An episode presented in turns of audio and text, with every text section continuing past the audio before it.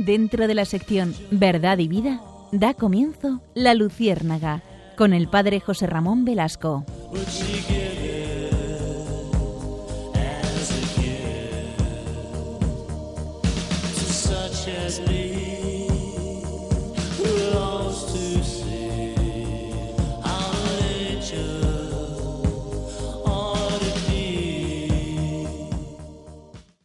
De 1273. Nos encontramos el 6 de diciembre. Estamos en el sur de Italia. Y nos encontramos con un personaje que a ustedes enseguida cuando les diga el nombre les va a sonar. Se llama Tomás, Tomás de Aquino. ¿Qué le ocurre ese día, ese día al bueno de Tomás? Santo Tomás es un hombre dedicado a la enseñanza, es un hombre que mm, eh, discípulo de San Alberto Magno, enseña en la Universidad de París, es un hombre que está imbuido profundamente del amor a Dios. Es un hombre que, que tiene una capacidad intelectual que todavía hoy nos sigue pasmando, si me permiten la expresión. Nos sigue impresionando cómo aquel hombre pudo tener tanto conocimiento de la sabiduría clásica. Hoy cuando leemos la Suma Teológica, la Suma contra Gentiles, o todos sus libros, o sus homilías, etcétera, o sus sermones, nos quedamos fascinados ante tal nivel de conocimiento. Este hombre, que me permiten que diga que considero que es la mente más privilegiada de la historia de la humanidad, ya sé que es mucho decir, pero me lanzo a ello, por lo menos porque su obra así, así nos lo afirmaba, o por lo menos lo apuntaba San Juan Pablo II en su encíclica Fe y Razón, eh, afirmando que eh, Santo Tomás de Aquino es el referente para la filosofía y la teología católicas. Bueno, ¿qué ocurrió aquel 6 de diciembre de 1273? Santo Tomás de Aquino tenía 49 años y aquella mañana se retiró a la oración como cada día y el Señor le concedió un don especial. En aquel momento de oración el Señor le iluminó, el Señor le ayudó a entender los misterios de la divinidad. Acabó su rato de oración y entonces dijo a sus secretarios, especialmente a, su secretario más cercano, que era Reinaldo de Piperno, que ese día ya no iba a escribir. Entonces Reinaldo, su secretario y jefe de secretarios, pues pensó que era una indisposición eventual y que volvería el día siguiente le preguntó, Padre Maestro, ¿vamos a seguir escribiendo? Y él dijo, no, no, no, no te voy a dictar nada. Pasaron varios días, varios días. Él permanecía mudo. A, Santo Tomás le llamaban el buey mudo, mutus vos, el buey mudo. ¿Por qué? Porque era gordo, es verdad, que era obeso, y, no hablaba, pensaba, hablaba lo justo. Entonces el padre maestro, el superior de la comunidad, al enterarse de que Santo Tomás ya no quería mm, escribir, pues le llamó y le preguntó, pero Padre Tomás, ¿usted por qué no quiere escribir?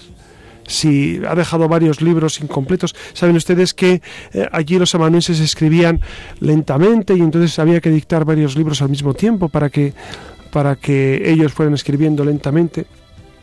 Y dijo Santo Tomás, es que después de lo que Dios me comunicó, en el rato de oración aquel 6 de diciembre de 1273, todo lo que escrito me parece paja.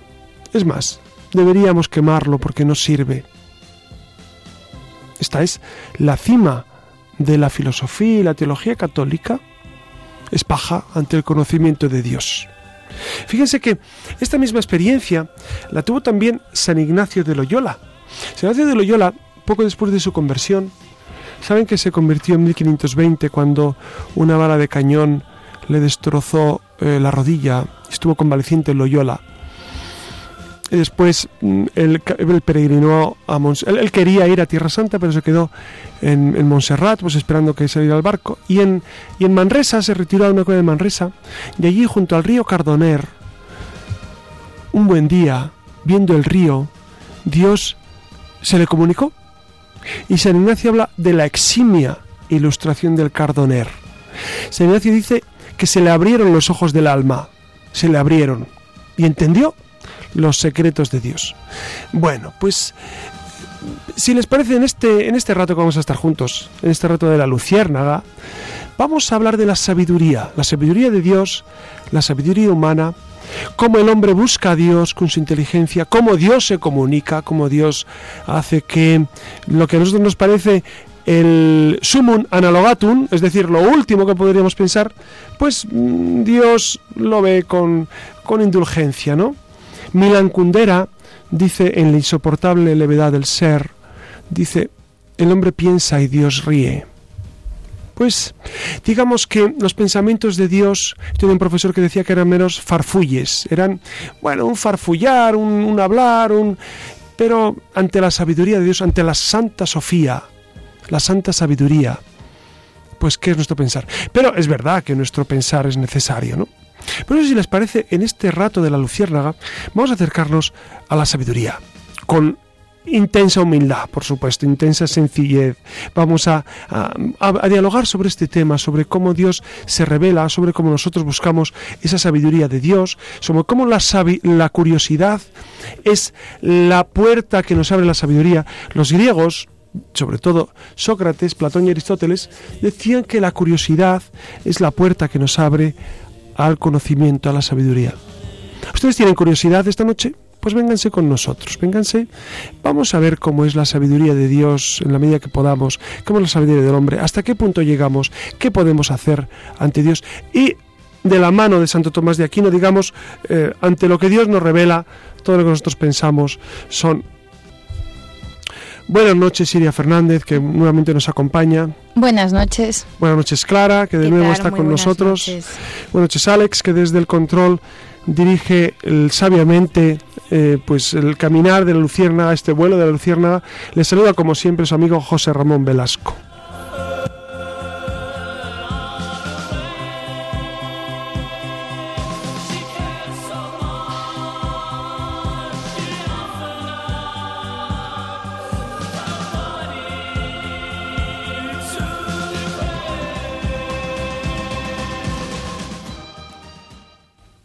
Iria, ¿qué, nos cuentas sobre, em, sobre este dato de eh, la sabiduría? Introducimos esa música preciosa que tenemos de introducción. Pues sí, hoy, hoy nos hemos puesto filosóficos todo el equipo en conjunto de la Luciérnaga. Así que, eh, bueno, aunque bien es cierto que uno como ser humano nunca puede dejar de serlo. Así que vamos a adentrarnos de una manera muy sucinta al increíble mundo de la sabiduría. Y ya les adelanto pues una curiosidad, ¿no? No sé si se han dado cuenta que la palabra saber y sabor tienen la misma raíz. La palabra saber viene del latín de sapere, que significa tener gusto, tener inteligencia, y las palabras sabio, sabedor, sabiduría, al igual que sabroso, sabor y saborear, también proceden de la misma raíz, lo sabía. José Ramón estaba sintiendo con la cabeza. Bueno, el caso es que es interesante. Bueno, y hay un don del Espíritu Santo que es el don de sabiduría. Claro. es muy importante, que es saborear las cosas de Dios, ¿no? Claro, precisamente los romanos asociaban los sentidos con las diferentes facultades intelectuales. El saber se relacionaba con el buen juicio, de ahí que los dos sentidos de la palabra saber, ¿no? De los dos sentidos de saber y el olor se relacionaba con la capacidad de predecir el futuro, descubriendo las claves del presente, de ahí la expresión esto me huele mal, uno como que se adelanta, o la vista, que se relacionaba con la capacidad de análisis, con palabras como perspectiva o prospectiva, por ponerles un ejemplo, el tacto con el cuidado y la mesura, etcétera. Así con todo, el sabor, para que vean qué imagen más preciosa, ¿no? Parte de la lengua y sube hasta el cerebro, mientras que el saber hace el recorrido contrario, a la inversa, baja del cerebro hasta la lengua y por medio de ella tiene que difundirse. Esto explica que si alguien no sabe decir con palabras lo que conoce, prepárense porque esto se parece más bien a un juego de palabras, es como si en realidad no lo supiera. Algo así como lo que yo les digo a mis alumnos, que todo aquello que no son capaces de definir, de poner con palabras, no lo saben. Y entonces se quedan eh, eh, ojipláticos. Todos me dicen, no, yo digo, ¿qué es el amor? No, bueno, es eso que siente. No, todo aquello que no se pueda explicar con palabras, no se sabe, ¿verdad? Tú sabes precisamente que definir es poner límites. Fines en mm. latín significa el límite. Entonces, definir es eh, limitar. Ustedes piensen en, un concepto que tenemos en nuestra mente. Ponerle límites, ponerle eh, fronteras, es saber qué hay dentro, ¿no? Cuando uno pone frontera, límite a su territorio, sabe que esto es mío esto sé de quién es, esto, esto está eh, conceptualizado. Es muy importante, fíjense que los psicólogos, no vamos a hacer una defensa aquí de los psicólogos, pero, pero los psicólogos lo que, lo que piden a sus pacientes o a sus clientes o a sus amigos o a la gente que habla con ellos es eh, empieza a hablar, pon palabras a tus pensamientos, pon palabras a tus estados de ánimo, porque es verdad que poniendo palabras a nuestra mente, a nuestros estados de ánimos, vamos acotando, vamos delimitando y vamos sabiendo sabiendo qué me está pasando. Yo muchas veces a la gente en la parroquia o en el trato personal eh, les digo, es muy importante hablar, hablar con quien sea, hablar con un sacerdote es muy importante, yo creo, o hablar mucho más que con un psicólogo, estoy convencido, persuadido, ustedes me dirán, pues no tanto, bueno, pues yo sí lo pienso. Eh, ¿Por qué? en la confesión, fíjese que la confesión es verbal, ¿Por qué Jesucristo puso la confesión como una declaración? ¿Por qué no vamos y decimos, he pecado? ¿Por qué Jesucristo y la Iglesia nos proponen verbalizar nuestros pecados? Y hay muchas veces decimos, bueno, no sé bien, eh, cuando uno tiene un pecado que no sabe bien qué es, pues le dice, pues no sé bien. Pero, pero es bueno poner eh, conceptos, delimitar, definir, porque entonces sabemos quiénes somos. Lo contrario, dense cuenta, eh, el padre de la mentira, ¿saben quién es? El padre de la, de la no definición, el padre de la no sabiduría, el demonio. El demonio que pone tinieblas en nuestra mente, que es lo contrario a Dios. Eh, eh, el demonio todo lo vuelve en tinieblas, no sabemos. Incluso hay gente que dice, pues es que no sé cómo estoy, es que no sé qué me pasa. Es que, uy, eso es, eso es muy, muy malo. Yo a la gente le digo, vamos a ver, siéntate un momento, trata de poner palabras o de escribir tu estado anímico o de eh, contar. Es muy importante contar. Sí. Contar, relatar, ¿no? El, me, estaba acordando ahora de esa palabra que ya en alguna que otra ocasión la hemos traído aquí a colación, que es la palabra alexetimia. Sí. Lo de la incapacidad de verbalizar los sentimientos o las cosas. Yo empiezo siempre la primera clase diciéndoselo a los alumnos que, que no podemos padecer de alexetimia, ¿no? Alexitimia o alexetimia para porque necesitamos para no hacernos tan vulnerables en el fondo el que es capaz de poner nombre a las cosas eh, es el que es capaz de que, y, incluso eso te libera el alma es decir cuando uno es capaz de expresar lo que el corazón siente, que no siempre es fácil. Fíjense que las experiencias cordiales, las experiencias emotivas, las experiencias sensitivas, no es fácil eh, comunicarlas, no es fácil expresarlas. De hecho, ahí tenemos la experiencia mística, eh, ¿Quién expresa la experiencia mística? Nada menos que San Juan de la Cruz que es el, gran genio de la poesía, o, Santa Teresa de Jesús, el gran genio de la literatura. Entonces... Los, eh, los mayores lingüistas. Los mayores lingüistas. Porque fueron los que se dieron cuenta de que el lenguaje no servía para nada, que había ahí enormes lagunas. Yo siempre los defiendo como los primeros formalistas. Luego llegaron en el siglo, a principios del siglo XX otros, pero ellos fueron los primeros que se dieron cuenta de que el lenguaje no era suficiente. Claro, hace falta una expresión mayor, ¿no? Pero eh, a nuestro nivel, si les parece, seguramente tendremos grandes místicos entre nuestros oyentes, pero a nuestro nivel yo insistiría en esa necesidad de delimitar nuestro pensamiento, de definir, de tener ideas claras sobre las cosas. Fíjense, nosotros somos una cultura de imágenes vemos imágenes continuamente en la tele, eh, escuchamos la radio, tenemos impresiones. Eh, esto está bien, pero es peligroso porque eh, nos invita a no delimitar nuestro pensamiento y a no tener ideas claras sobre aspectos esenciales. Esenciales es Dios, esencial es la vida, esencial es, la revelación, por supuesto, esencial es el prójimo, entonces esencial soy yo, saber quién soy.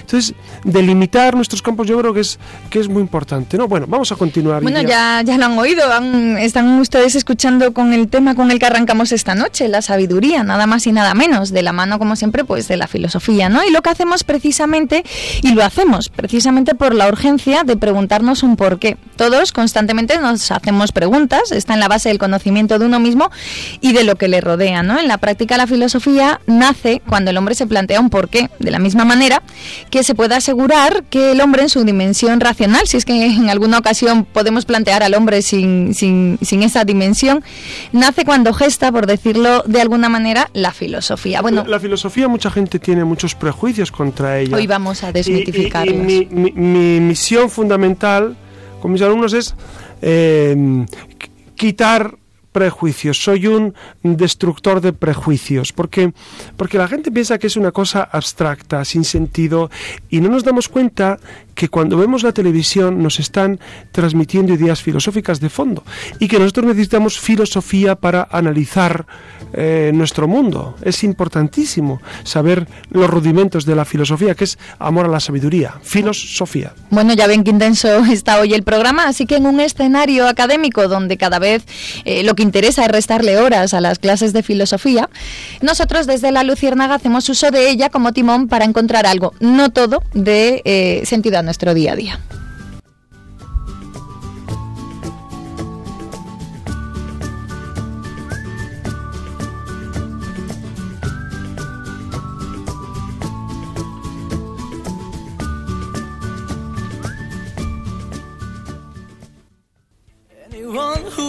Wants to enjoy their road till the madness down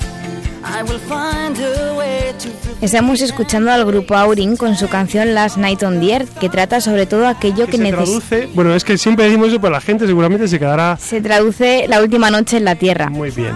Que trata sobre todo aquello que necesitamos expresar y que por algún motivo no hemos tenido ocasión de hacerlo. Precisamente de esto va nuestra siguiente sección.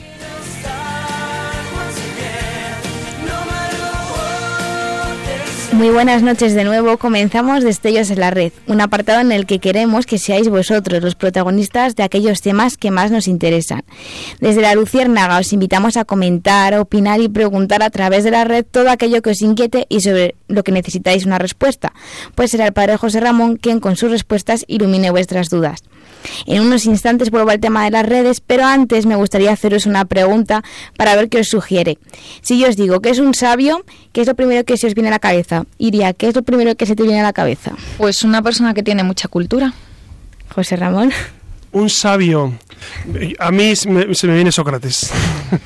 Pues no vais mal encaminados porque hay gustos para todo realmente. A ver, diversas empresas han realizado un ranking para averiguar quién es el hombre más listo del mundo. Y es que en esto de las encuestas y los estudios hay gustos para todos. A ver qué opináis vosotros. La organización SAPER Escolar ha elaborado una lista con los 10 cerebritos vivos de mayor coeficiente intelectual. En primer lugar, sitúan a Stephen Hawking con un 160 de coeficiente intelectual y que a sus, a sus 70 años tienen su haber más de 14 premios y, ha escrito... ¿Y cómo se mide el coeficiente? Porque claro, son test, le han hecho test a Stephen Stephen Hawking, supongo. Para medir el... Entiendo que sí, ¿no? Claro, digo yo. Claro, claro. Y ha escrito siete libros. Sí. Para los expertos que han llevado a cabo esta lista, Hawking se ha hecho a sí mismo y ha conseguido que la sociedad entienda el origen del universo. Por otra parte, la única mujer que figura en este listado es Judith Polgar, que es catalogada de la mejor jugadora de ajedrez de la historia y que posee el título de Gran Maestro Internacional. A ella le sigue por orden el cofundador de Microsoft, Paul Allen. Pero realmente, ¿qué es lo que la sociedad actual entiende por sabiduría? Porque es una cuestión muy difícil de determinar, además de ser muy subjetiva. Pues para explicarlo, en primer lugar, voy a partir del término sabio, que la Real Academia Española lo define como la persona que tiene conocimientos en una materia, ciencia o arte. Entonces el punto clave va a ser comprender qué significa ser sabio para los pueblos antiguos, incluyendo a los griegos. Para la antigüedad griega y no griega, el saber no estaba ligado a una conquista personal, sino que esa sabiduría es la que hacía al sabio esencialmente distinto de los demás hombres. Claro, para ellos, como bien sabes, Clara, la sabiduría e, e, era un modo de instalarse en el mundo, ¿no? Es decir, yo cuando antes me has dicho ¿Qué me sugiere la palabra sabio? Pues precisamente ese siglo de Pericles. Los sabios vienen desde Homero. Homero es el primero que se pregunta por la realidad, ¿no? Y se pregunta qué, es, qué es lo que le rodea y cuál es el porqué. Sabio es el que se pregunta los porqués y los, y los griegos seguramente en eso son, son excepcionales. Dice Lain Entralgo, que fue un gran humanista, etcétera, decía que los griegos somos nosotros. Es decir, nosotros pensamos con categorías griegas. Fíjense ustedes, eh, queridos oyentes, cómo nuestro pensamiento es radicalmente distinto al pensamiento oriental, pensamiento chino, japonés, indio. ¿Por qué? Porque nosotros somos de cultura griega y el cristianismo se ha servido bueno, eh, San Pablo, que ese sí era un sabio como Dios manda, ¿no? Eh, San Pablo asumió en sí mismo la cultura judía porque él era rabino judío del, grupo de Gamaliel. Él conocía el mundo romano, porque él era, era ciudadano romano y por lo tanto había sido formado en el ambiente romano, y conocía a los griegos. Eh, en el discurso del, mm, a los griegos dice, eh, os voy a hablar, como dicen vuestros, vuestros poetas, eh, os voy a hablar del Dios desconocido. Y cita a los poetas griegos, dice, porque en él vivimos, nos movemos y existimos. Somos linaje de Él. Y en sus cartas se ve ese esquema de, la sabiduría clásica. Por lo tanto, San Pablo aúna en, en, sí mismo esa triple sabiduría judía, griega y por supuesto cristiana. Entonces, digamos que, que mm, es un aglutinante precioso de lo que de lo que luego vendrá en el cristianismo. El cristianismo se sirve de la sabiduría clásica, por eso es tan importante el mundo griego para nosotros y el mundo latino. Pues sí, para que se hagan una idea a los oyentes, eh, la idea de sabio para los griegos era un concepto que, o sea, unas dotes fruto del don divino. Así que remontándonos a la filosofía, el sabio es el que conoce la voluntad que gobierna el universo, el intérprete o el narrador de su acción y el ejecutor de la voluntad en el mundo social. Entonces ha quedado claro que para valorar la inteligencia se tienen que tener en cuenta múltiples factores para poder llegar a esa conclusión. También tiene su punto de vista, que además es muy curioso, el libro Guinness de los Récords, porque para ellos el hombre más listo del mundo es Kim Am-jong, un hombre de 50 años que lleva toda su vida dedicada a la física y fue un niño prodigio que comenzó a hablar a los 6 meses y a los 3 años se expresaba en cuatro idiomas. Además, su currículum le llevó a trabajar para la NASA a los 8 años y a los 16 ya tenía un doctorado en física en la Universidad de Colorado. Es oficialmente reconocido en este libro como el hombre con el coeficiente intelectual más alto del mundo. Seguramente habría que muchos de nuestros oyentes estaban preguntándose, bueno, pero el hecho de ser un hombre inteligente entraña ser un hombre sabio. Es decir, ser muy porque yo estoy pensando, Internet es la más inteligente porque es la que sabe todo. Internet metes cualquier, pero realmente la sabiduría creo yo que es como, como bien sabemos todos, ¿no? Es algo más de un coeficiente intelectual, es una interpretación de la realidad, es una interpretación, e, es, es, una, es una cosmovisión equilibrada de la realidad, ¿no? Entonces, yo por ahí eh, hablaría del sabio, ¿no? Como el que sabe entender la realidad en su justo punto. ¿Creéis que se ha olvidado el mundo de los grandes pensadores de la historia? Porque si os dais cuenta, la mayoría de los humanos no actuamos como pensamos, sino que sabemos que muchas cosas no funcionan como civilización y aún así las hacemos porque somos víctimas de nuestro propio ego. Ser sabio es una actitud y algo que se decide ser. ¿Qué me decís, por ejemplo, de Sócrates, que a pesar del poco dinero que tenía, reunió a los jóvenes que desearan ilustrarse y que estuvieran dispuestos a conversar con él, a responder a sus preguntas, a buscar y exponer la verdad? Además, para él, los valores éticos y la virtud debían tener un fundamento absoluto, ajeno a las circunstancias y accesible a la razón.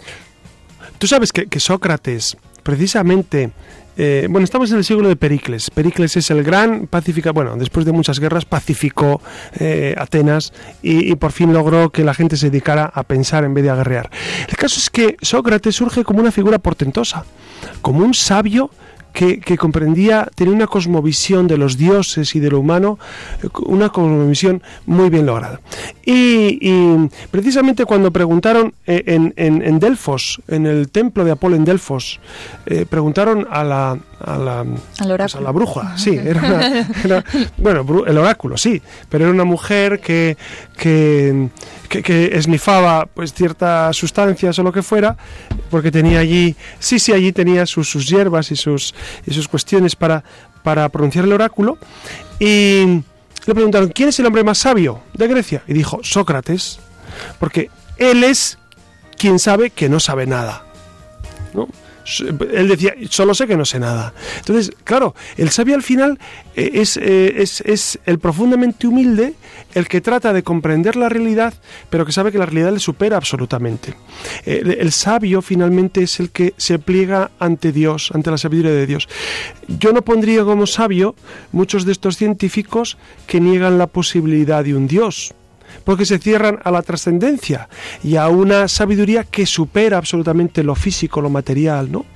Entonces yo incluiría a los sabios, eh, dentro de los sabios, a quienes tienen esa cosmovisión de un mundo en el que eh, está garantizado un alguien previo, un alguien inteligente que soporta el mundo, porque sin ese alguien es impensable el mundo. Y se pliegan, el sabio se pliega antes, y al final uno dice, pues no sé nada, y de la realidad que sabemos, sabemos eh, prácticamente nada, ¿no? Comparado con el saber de Dios. Pues como has dicho José Ramón, a diferencia de otros sabios, Sócrates rechazaba todo lo anterior, el arte de hablar bien, de dar lenguaje escrito hablado, una eficacia para delitar, de persuadir o de conmover. La sofística, los sofistas. Exacto. Para ello creó un método llamado mayéutica con el cual se podría encontrar la verdad que existe en la mente de cada interlocutor. Discípulo de Sócrates es Platón, un hombre del cual se ha dicho que deriva toda la filosofía occidental, además de crear la escuela más importante de Grecia. Sí, ¿sabes que, que, Sócrates, antes de crear la mayéutica, él propone la ironía? Son las dos. El método socrático tiene dos partes, la ironía y la mayéutica. La ironía es, es preguntar al interlocutor para hacerle caer en la cuenta de que no sabe. Es decir, hacerle con preguntas ingenuas, descubrirle que no sabe la realidad, no conoce las cosas, no sabe los porqués, ¿no? Yo, yo preguntaría, por ejemplo, a la ministra famosísima, cuando dice eh, lo que lleva una mujer en su seno es un ser vivo. Bueno, pues Sócrates se plantaría ante esa ministra y le diría, vamos a ver, si, si es un ser vivo, entonces quiere decir que es del reino, de uno de los reinos vivos. Y diría, sí. ¿Y de qué reino sería? No sé. Te voy a proponer tres opciones. Eh, reino vegetal, reino animal, reino humano, etcétera. Es decir, con esas preguntas al final lo que se busca es, es que el interlocutor se dé cuenta de que no sabe, de que está en una contradicción. Y la mayéutica es revestir esa ignorancia de nueva sabiduría, es, es, es dotar dotar al intelecto del interlocutor de las armas para que se sepa defender, para que sepa los porqués, para que, para que él sepa eh, afianzarse en una verdad. Es eh, proponer una verdad. Esa es la mayéutica, ¿no? Por lo tanto, es un método precioso, método socrático. Todavía hoy lo seguimos usando en nuestros diálogos. Cuando son diálogos eh, interesantes, constructivos, se usa la ironía y la mayéutica, ¿no? Como medios preciosos de conocimiento.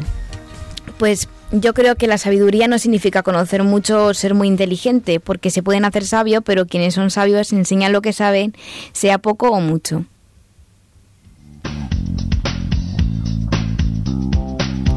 Y ahora sí, queridos oyentes, pasamos a leer vuestras preguntas. Durante toda la semana nos habéis dejado opiniones de todo tipo.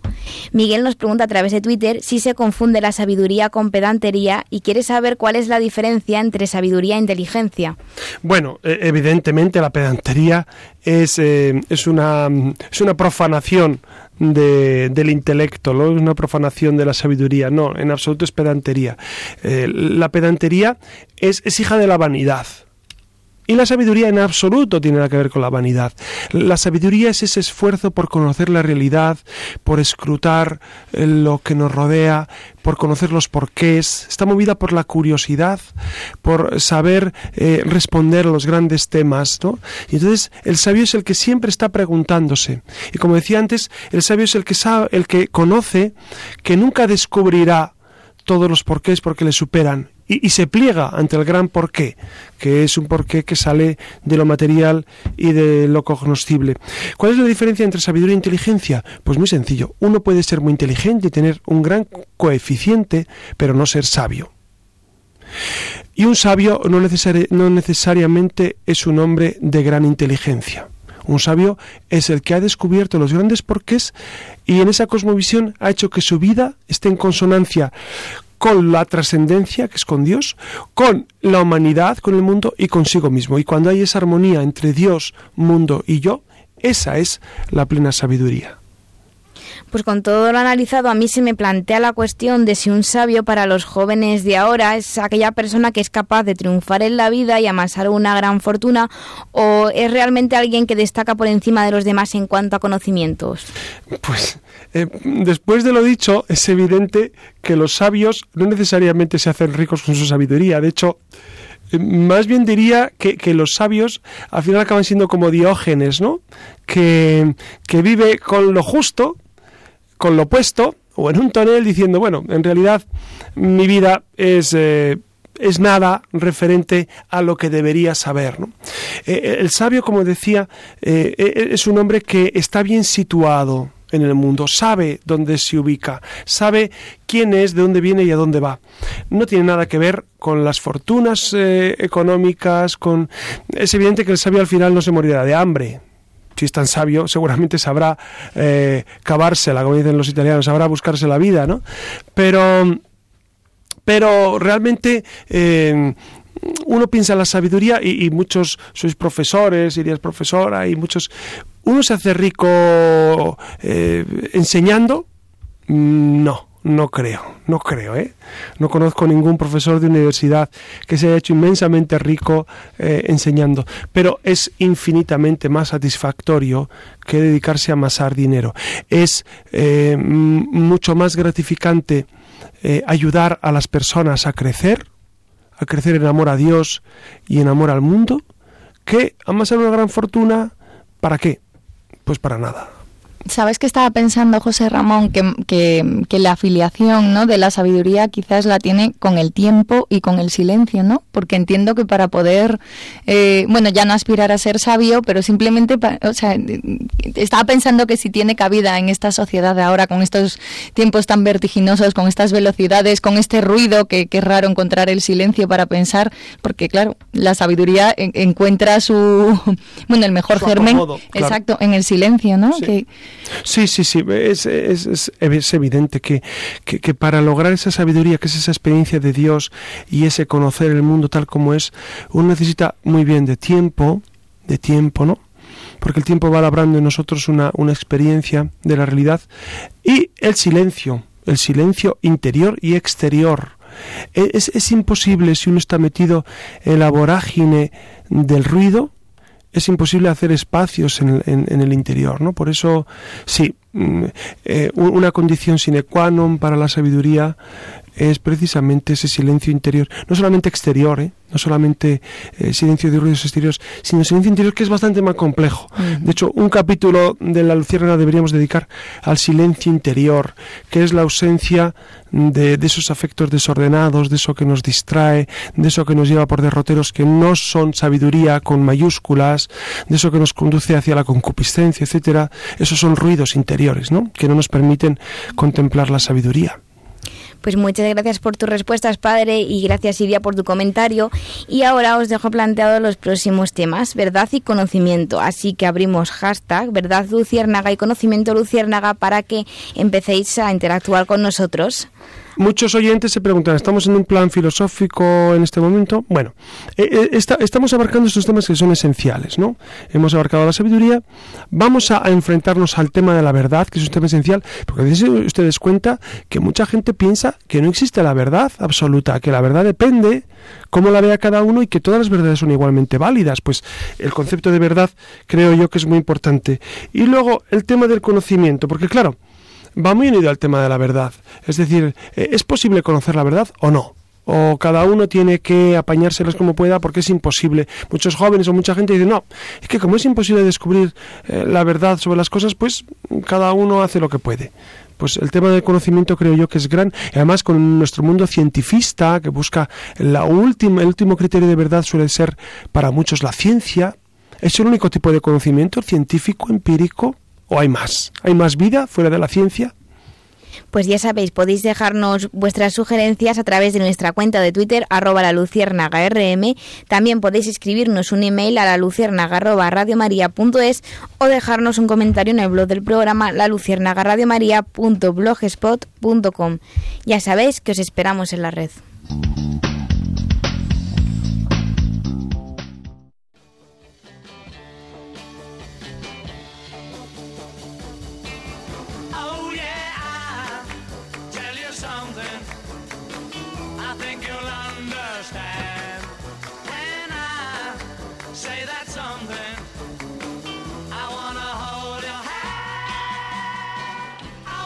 Y buenas noches de nuevo. Después de estos fogonazos de luz, de sabiduría, al fin y al cabo arrancamos con el espacio de fe y cultura, con la sección de Alas para volar de la maravillosa Frida Kahlo, que esta noche nos acercará algunos libros al alcance de todos como invitación al universo filosófico, así como curiosidades varias que nos harán caer en la cuenta de lo estrechamente unidos que estamos a la filosofía y la olvidada que la tenemos. Quédense con nosotros, con esta emisora que tiene la mente puesta en Dios. Aguarden unos segundos que arrancamos con toda la bondad, la belleza y la verdad de la mano de la cultura, de la mano de la luciérnaga.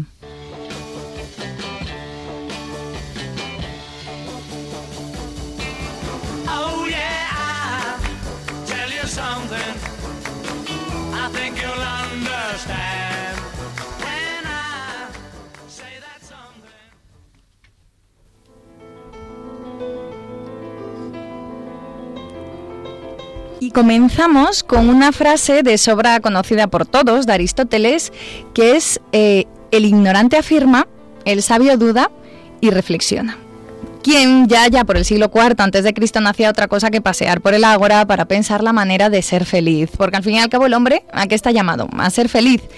Y eso implica, lo quieran o no, una conciencia de la, de la felicidad y una búsqueda constante. Es cierto, es cierto que todos conocemos a los filósofos del pasado. Hoy más de uno se llevaría las manos a la cabeza si al escuchar o al pronunciar el nombre de Sócrates, Platón o Aristóteles, algún oyente despistado levantara las cejas en señal de desconocimiento. Lo difícil, lo difícil ahora, eso sí, es descubrir si alguno mm, que haya leído, o sea, lo difícil ahora es encontrar a alguien que haya leído algo de estos filósofos, ¿no? ¿Verdad? O sea, todo el mundo, lógicamente, le sonará el nombre de Aristóteles, Descartes, pero lo difícil es conocer a alguien que haya leído algo o, que le haya interesado, porque lo estudiaron en CO o en bachillerato y, dirán, pues no, no me interesa en absoluto. Em, sí, bueno, pero ahora llega el reto difícil, ¿no? Que es que qué sabemos de los filósofos de hoy, porque siempre parece que nos llevamos siglos atrás. Si hiciéramos quizás una encuesta en las aulas o incluso fuera de ellas, es probable que fueran pocos los nombres que se pueden rescatar de los filósofos que todavía viven, y digo viven y piensan todavía porque es un empeño personal esto de, de reconocer la labor de los que están pensando y actuando aquí y ahora.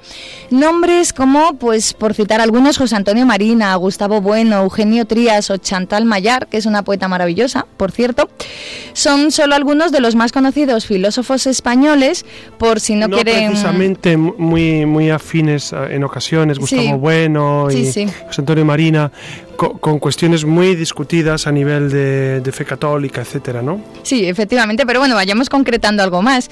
Piensen en la Biblia, en el libro de la sabiduría o la sabiduría de Salomón, que es un libro bíblico del Antiguo Testamento. En las Biblias católicas aparece después del Cantar de los Cantares y antes del Eclesiástico, dentro de la sección de los llamados libros sapienciales, para que vean cómo ya la sabiduría se paseaba ni más ni menos que por la revelación de Jesucristo, ¿no? Por decirlo de alguna manera.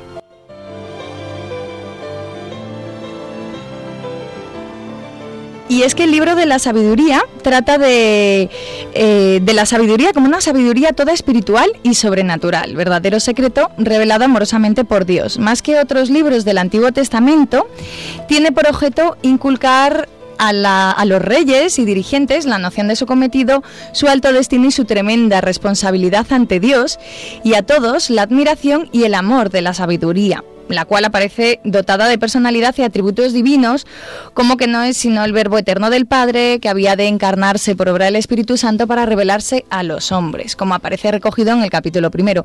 La sabiduría no entra en un alma que hace el mal, ni habita en un cuerpo sometido al pecado. Ahí lo dejo.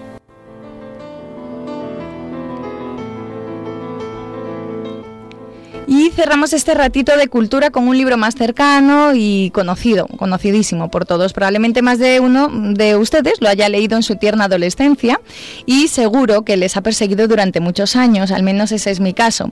Y bueno, nunca están de más volver sobre las líneas de uno de esos libros que se le anclan a uno.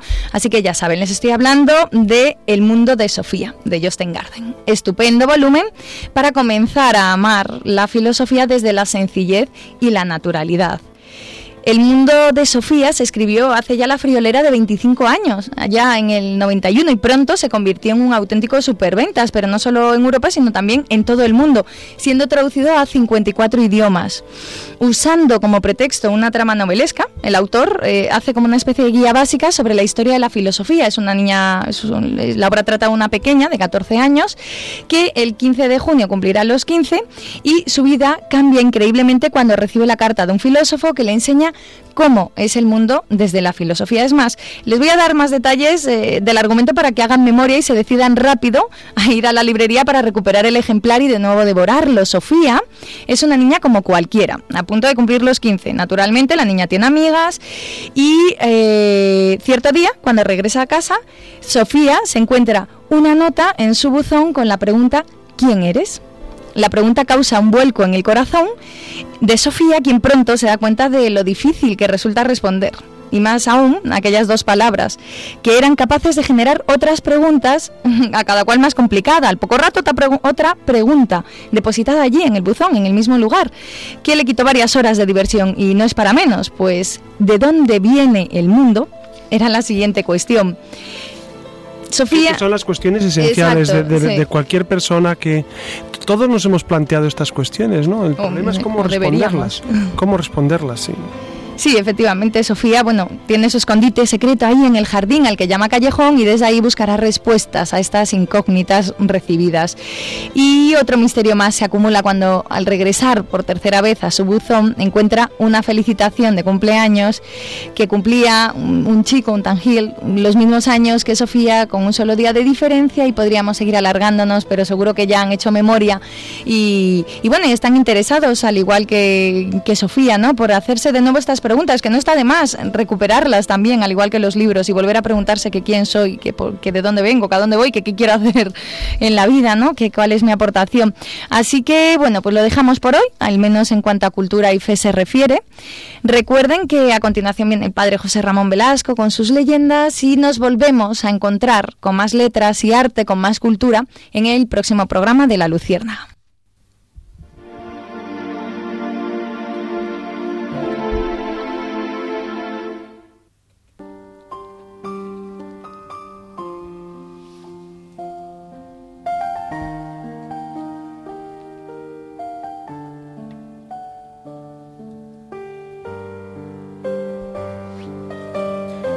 ¿Qué les parece si esta noche, en esta leyenda, nos vamos a la Edad Media? La música nos invita a ello.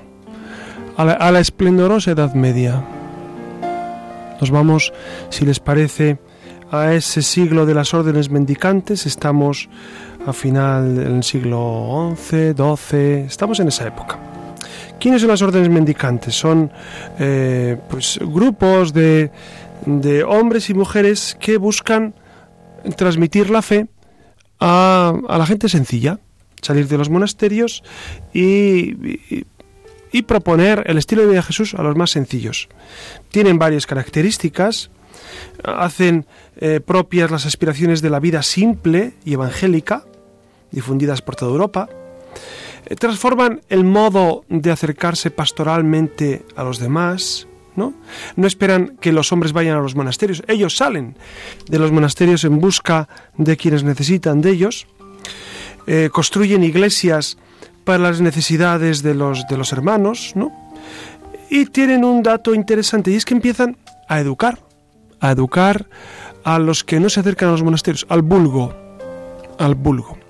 Dense cuenta que hasta este momento eh, el, conocimiento se concentra fundamentalmente en, eh, en los palacios y en los monasterios. Los palacios, claro, los palacios, ¿quién los regenta? Pues los reyes del Sacro Imperio Romano Germánico, es decir, eh, reyes profundamente cristianos. Estamos en la, en la, gran época de la cristiandad. Pero estos, estas órdenes mendicantes que son dominicos y jesuitas, los dominicos fundados por Santo Domingo de Guzmán, los jesuitas no, perdón, los franciscanos, fundado por San Francisco, eh, quieren salir al encuentro mm, de, los más necesitados, de los más pobres. Mm, Santo Domingo de Guzmán, por ejemplo, se encuentra con la herejía de los albigenses y los cátaros, a los cuales tiene que enseñar los misterios de la fe, etc. Y ellos buscan dar un nuevo impulso a la teología y a la filosofía y, por eso eligen las universidades como el gran lugar para proponer eh, el pensamiento. Por lo tanto, las universidades en Europa tienen como predecesoras a los Studium Generale, el estudio general de, las, de estas grandes órdenes, que existían ya desde el siglo XI. Es decir, las grandes, estas grandes congregaciones, estas grandes órdenes, tenían estudios generales, lugares donde estudiaban los monjes. Estos estudios generales provenían a su vez de antiguas escuelas clericales que habían, habían abierto sus puertas a los legos. Aunque el título de universidad, propiamente dicho, aparece en 1254. Pero ya tenemos universidades en el siglo XI. ¿no? ¿Quiénes fueron las, ¿Cuáles fueron las primeras universidades? Pues la primera fue en Bolonia, en Italia, en el año 1089. En 1089 ya se crea la primera universidad. Le siguen Oxford en 1096, París en 1150. Por ejemplo, en España, ¿cuál es la primera universidad? La de Palencia, con P, Palencia. Que dirían, pues, pues Palencia hoy no, no pinta mucho en el panorama cultural, ¿no?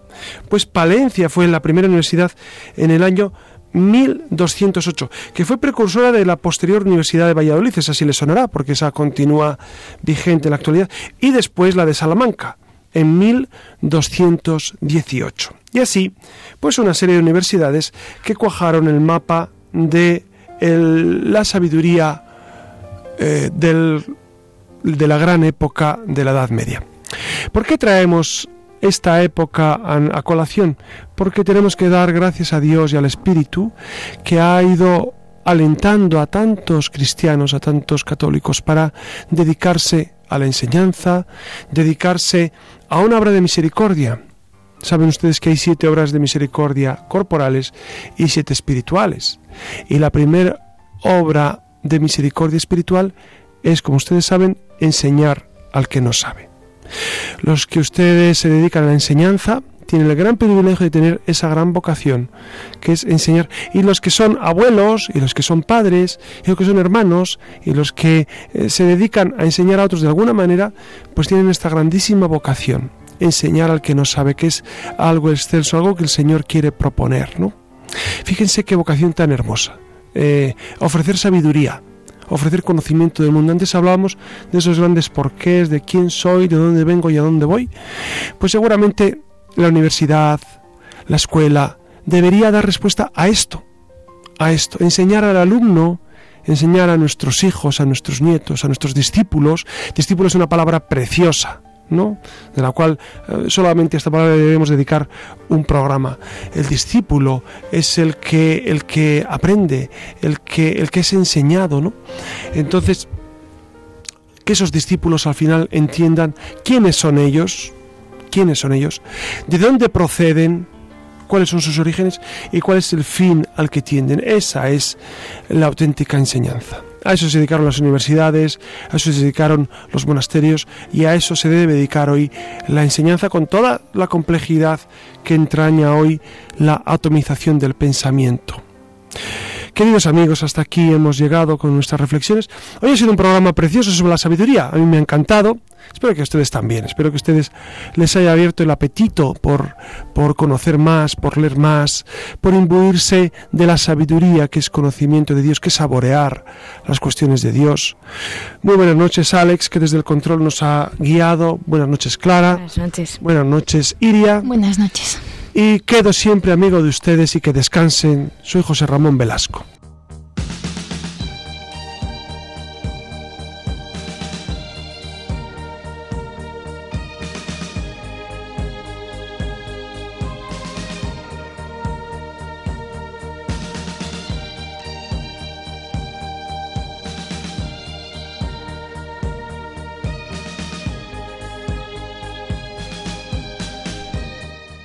Finaliza en Radio María La Luciérnaga con el Padre José Ramón Velasco y dentro de la sección Verdad y Vida.